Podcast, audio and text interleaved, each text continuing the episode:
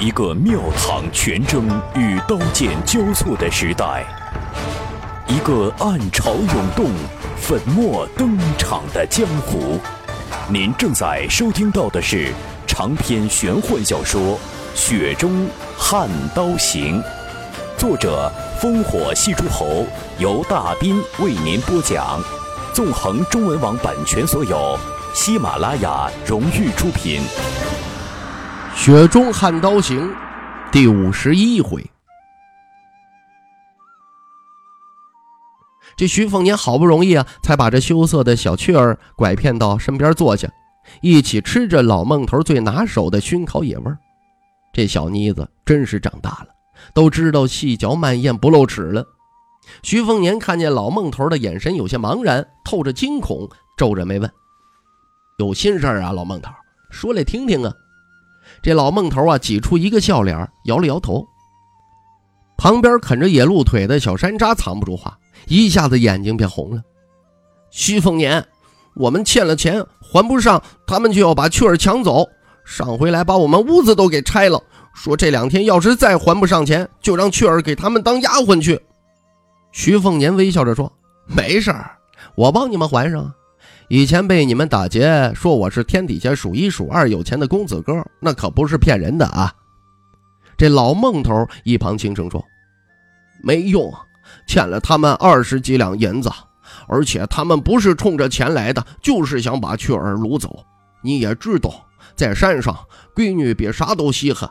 我和刘芦苇杆子商量好了，大不了就拼命。”到时候让小山楂带着雀儿逃下山，我们这些老骨头就走不动了，也不想走。呃，毕竟待了二十多年，舍不得呢。就等着哪天死在山上，连坟都找好地儿了。徐凤年呐，老孟头知道你有些银子，好意心领了。可那帮人不是善茬，杀人放火都不眨眼，都不知道被他们祸害多少姑娘了。等下吃完东西啊，你们就赶紧走，最好连青城山都别待了，不安生。徐凤年连忙问道：“就是就是你们欠欠钱的那个，是不是大当家耍着一对大斧头那个？”老孟头心有余悸地说：“这倒不是，若是那帮人，我们早死了。老孟头饿死都不敢跟他们借钱，好汉做事好汉当。”老孟头潦倒了一辈子，可好在还有这帮老兄弟。徐凤年呐，老孟头斗胆，请你照顾一下小山楂和雀儿，穷人孩子好养活。嗯呃，但只求你别让他们做奴。我们当年上山呢，就还有点男儿膝下有黄金的骨气，总不能越活越回去呀。呃，别再让他们饿死就是。若是你肯，老孟头这就给你磕头，这份大恩大德，不介意。跪一回。徐凤年面无表情，老孟头泛起苦涩。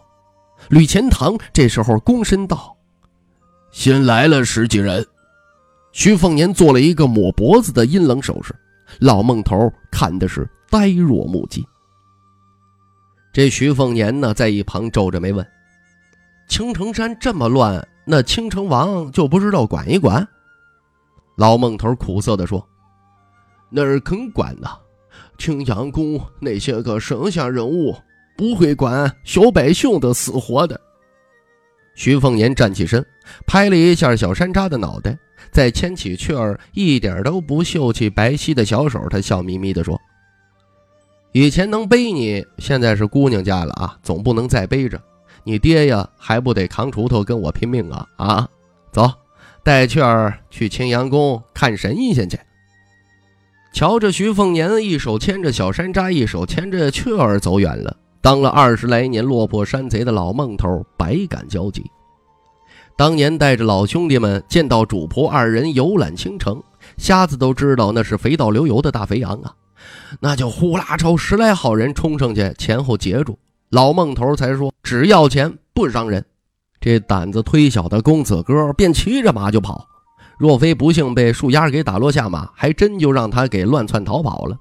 连人带马呀，一起绑着到了那座当寨子的道观。本意是搜身拿了银子便放人。老头啊，做不来那劫财还杀人的损德勾当。岂料一不小心，从这肥羊身上啊搜了几大摞银票和一些古怪书籍。这一帮子老伙计全都看傻眼了，感情这头肥羊来头不小啊！不用徐凤年求饶，老孟头就主动拿了一张百两银票，其余的呀悉数归还。不是这老孟头视金钱如粪土。只不过青城山上好几股同行都因为结了大富大贵的人家，惹来了郡县兵房里边百来号的披甲汉族。运气不好的，直接给捣烂了老巢；运气好点的，那也是提心吊胆的，睡不安稳的。老孟头可不想拉着一帮子兄弟去闹市口，让人砍头示众。这一来二去的呀，聚在道观里边吃了点烤野味儿，肥羊和草寇两伙人竟然熟悉起来了。这小子胆儿不大，可脸皮真是厚如城墙，死皮赖脸跟着他们一起住了约么能有呃半旬的时日吧，蹭吃蹭喝还蹭上瘾了，每天都说些啊他是什么北凉那边大公子哥的骗人话，谁信呢？啊，揣了几千两银子就当自己是王侯子弟，咱老孟头可是见过世面。后来老孟头啊就把他一脚踹下山。咱们做的是脑袋悬在裤腰带上的活计，万一把主仆两个良民给连累了，那那那算怎么回事啊？小子良心不坏，下山前呢额外递了一百两，说着呃留这雀儿长大以后啊买衣裳胭脂。可这三年多生意惨淡，又被青阳宫几位小神仙讹去大半，再被关系不错的几批揭不开锅的同行有借无还了几次，还能剩下个屁呀？半年前不得已跟英玄峰那边借了三十两银子，结果呀，这祸事就临门了。刘如一杆子满头汗水跑过来，嘴皮子发白，大震道：“老孟头，应玄峰那边混账玩意儿都没气儿了，全给拿大剑的家伙给杀干净了。”老孟头惊吓的跳起来，愕然道：“是啥？”这老刘瘦的就跟芦苇杆子似的，却讨了一个呃有他两个重的媳妇儿，又生了一个越长越俊俏的小闺女，这命啊还真是不好说。却说老刘啊抹了抹汗，一屁股坐在地上，大口喘着气，轻声说：“这名剑客太霸道了，一剑下去就是好几条人命啊！呃，这是能经得住他几下啊？啊，都死了，没一个是全窝实地的。”老孟头，咱们这里边就你脑子最灵光最好用，你给想想，咱是走运了还是要完蛋了呀？碰上应玄风那帮人，咱们大不了就是拼命。可徐凤年这小子真人不露相，若是记恨当年的仇，折腾咱们还不跟玩似的。老孟头想了想，自己给自己壮胆说：“好事吧？徐凤娘处着不像是杀人如麻的官宦子弟呀。”他对小山楂和雀儿那都是真喜欢，这个我能瞧得出来，坏不到哪儿去。否则那儿还有我们活命的道理呀。刘如意赶着小声的问：“那这徐凤年到底是是什么来头啊？”老孟头伸手摸了摸后背，湿漉漉的，他摇头说：“我哪知道呀？”刘如意赶着惊奇的说：“咦，那仆人老黄嘞？”老孟头恍惚地说：“你有见过跑起来不比马慢的仆人？当年我不敢多要银两，就是因为这个呀。”刘芦苇杆子恍然大悟，一拍呀，本就没有几两肉的大腿，这不小心拍中了，还倒抽了一口冷气。打劫总找借口说腿脚不利落啊，喜欢缩在最后的孔瘸子。今天跑起来那是气势如虹啊啊，或者说是屁滚尿流。这瘸子以前呢，最喜欢跟徐凤年插科打诨，吹嘘年轻时候是如何如何的比徐凤年英俊潇洒。这会儿啊，也面无人色了。衙门有衙门的人，我粗略的瞧了一眼，有百十来号，一个个骑马配刀持弩，比起郡里那帮上山围剿的官兵，一个天上一个地下。老孔我投过寒武，认的那是大名鼎鼎的北凉刀，北凉刀啊！这一百人，别说我们，就是整座青城山都能给踏平喽。老孟头和刘芦苇杆子面面相觑，老天爷爷就只能等死了呀。所幸小山楂和雀儿都不在，倒也死的不算憋屈。不料这一百牵马而行的金雄轻骑到了溪畔，为首重甲持戟的将军摘下面罩，笑着望向聚在一起的老孟头这一伙难得心善的毛贼，尽量轻声说道：“末将宁峨眉，殿徐公子说了啊，不得打扰老孟先生。只是我军骑兵素来是战马如袍泽，一路上山找不到水源，只好鱼龟前来讨扰。老孟先生，莫要责怪。”老孟头操着一口地道浓郁的雍州腔，一头雾水地问：“将军说啥？”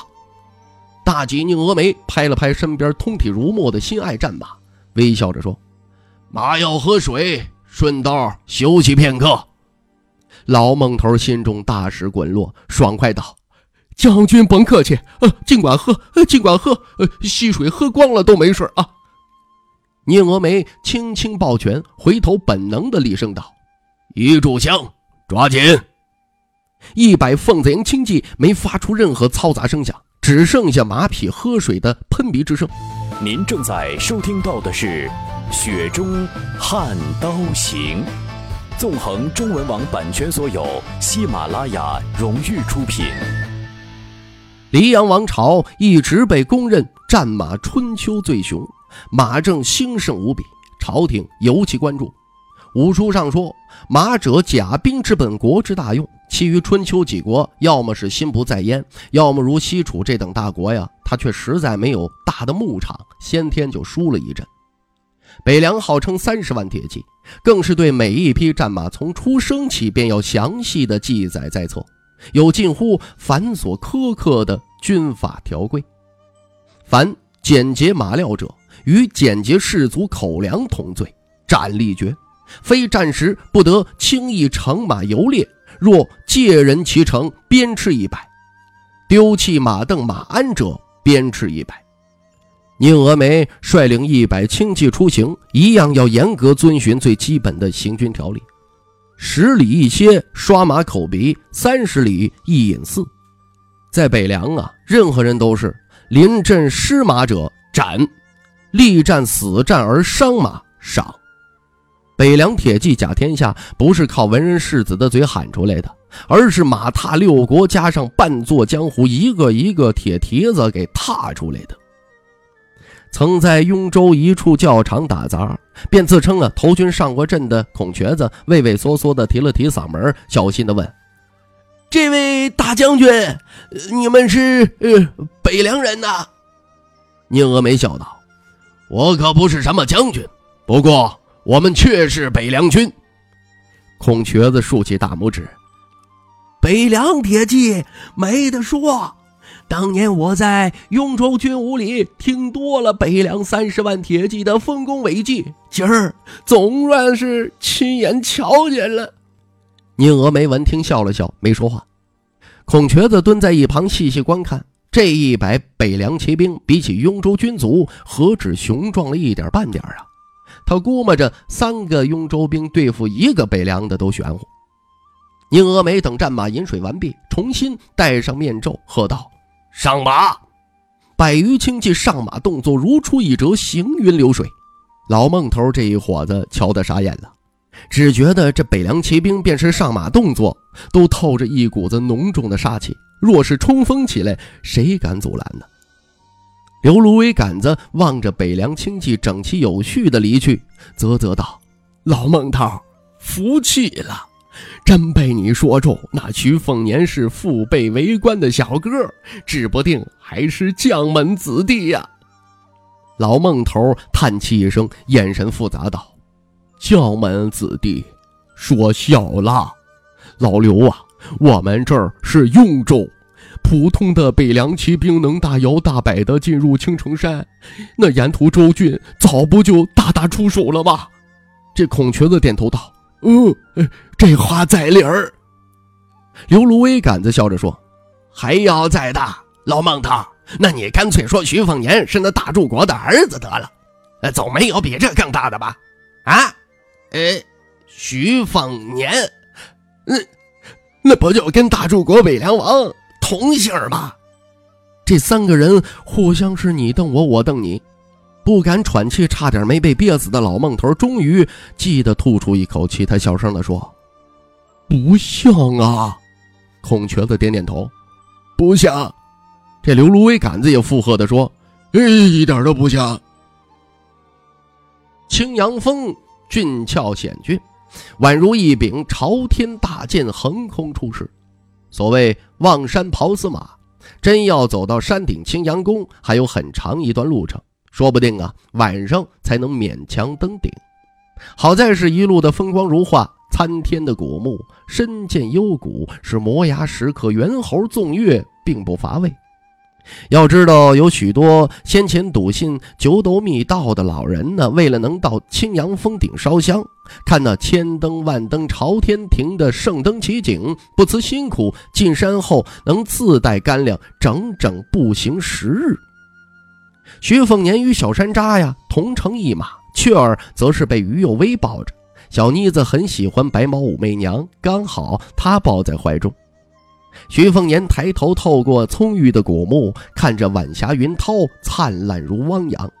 小山楂双手捧着眼馋，便舔着脸跟徐凤年借来的绣冬。他笑着说：“咱们再往上一点就是祝贺亭了。”离山顶，呃，走路听说还得好几个时辰，起码最多一个时辰。我以前和雀儿也就只敢走到亭子边上，神仙姑姑们脾气都不好，会骂人。徐凤年问道：“这山上有很多坤道女冠？”这小山楂懵了：“啥啥？”徐凤年笑着解释说：“就是女道士。”小山楂点点头，朝边上的雀儿做了个鬼脸，嬉皮笑脸地说：“很多，都比雀儿好看，不过就是没你带来的姐姐们好看。”这徐凤年敲了一下少年的脑袋，笑着教训说：“我教你一个花了无数银两我买来的道理啊，见着漂亮姑娘吧，你就玩了命的称赞沉鱼落雁、倾国倾城；不那么漂亮的呀，也要夸好看极了。”碰着真难看的呢，你好歹也要说秀气婉约什么的呀。这小山楂一脸的为难，诚实的说：“这我可学不来。你看雀儿黑，我就天天说她白的像一块黑炭。”徐凤年闻言哈哈大笑：“你这不是找打吗？你！”于有威嘴角翘起，摸了摸怀中女孩子的小辫子，雀儿跟着偷笑起来。他才不管徐凤年是谁。他只记得教他吹树叶哨子的徐凤年，他说会来看他，还会带他去青阳宫看神仙。祝贺亭说是仙鹤常驻，徐凤年一行人下马歇脚，却连一只山鸡都没看见。倒是有六七位坤道女冠，拥着一个气宇轩昂的年轻公子哥，身穿道袍，手上拎了一柄清香的神霄式桃木剑。头顶饱受诟病的逍遥巾是以华文云图案，尤其帽后缀有两根绵长箭头的飘带，行动间呢便是飘带摇曳。只要是被上了年纪的大真人老道士，一致认为有失庄重，不是任何年轻道士都有胆量啊戴在头顶的。这女冠道姑们呢，美貌体娇是莺莺燕燕，愈发衬托的年轻道士放浪不羁。这位俊俏道士斜卧在亭中长椅上，身边几位女冠呢，不断的拨出青阳栗子放进他嘴中。此等仙府气派，被老孟头这帮毛贼看见，那可不就是神仙风姿了吗？青阳宫年轻道士见到舒修，先是一喜，再看到白毛白裙的于有威，便是一愣；再瞧见从马车上跳下来的江泥，眼中惊艳之色更是遮掩不住。他轻轻推开女冠。站起身来，将桃木剑挎在腰上，率先走出祝贺亭。优雅的作揖，竟是客气的一一到底。抬头后站定，微笑望向徐凤年，缓缓地说道：“青阳宫小道吴世真。”这徐凤年哪会给这道士啊在那儿自卖自夸的机会呀？他让吕钱塘开道，径直走向祝贺亭，无礼打断道：“吴世真。”这青城王吴灵素是你什么人呢？那些个女道士本来对徐凤年好感颇多，光说皮囊与徐骁不像，却与王妃足有八分神似的世子殿下，那是难得的男子女相。若非这四年游历加练刀的磨砺呀，抹去了许多的脂粉气，他还要更能讨女子的欢心呢。当然，比起吴世贞，更要拿得出手。那如今的徐凤年呢，虽说体格健壮了一些，不如从前呢棱角阴柔，阴气却更胜几分。至今呢，也就被白虎脸儿哎给比下去过，除此之外，还真就没了。青阳宫女官们惊讶地看着眼前这富贵锦衣男子的英俊，可与吴世贞处久了呀，习惯了言谈儒雅，吃不消徐凤年直来直往，他们一下子就沉下脸。这哪来的纨绔子弟呀？啊竟敢直呼青城王姓名啊！吴世贞瞥了眼护城犄角之势站立的吕钱塘和舒修，他只看出舒修啊是一头体柔更内媚的母狐，但吕钱塘那柄赤霞大剑，似乎十柄桃木剑加起来都不如人家一把重吧。不见吴世贞有任何的慌张，他依旧是笑面相迎，镇静道：“公主。”正是小道的父亲，徐凤年讥笑道：“那你倒是有个厉害的爹，青城王，这听上去就挺威风。咱们王朝里也就有两位姓王，你投胎投的不错。”一帮子女冠们则是震怒，窃窃私语，骂声一片，显然被徐凤年的言语给惹恼了。这正主吴世贞不愧是青城王的儿子，只是轻笑道。听世子口音是凉州人士。听众朋友，《雪中悍刀行》纵横中文网版权所有，喜马拉雅独家出品，作者烽火戏诸侯，由大斌为您播讲。更多内容请登录喜马拉雅电台或添加大斌小说微信公众平台 dbxd 九八一。《雪中悍刀行》今天为您播讲到这儿，感谢您的收听。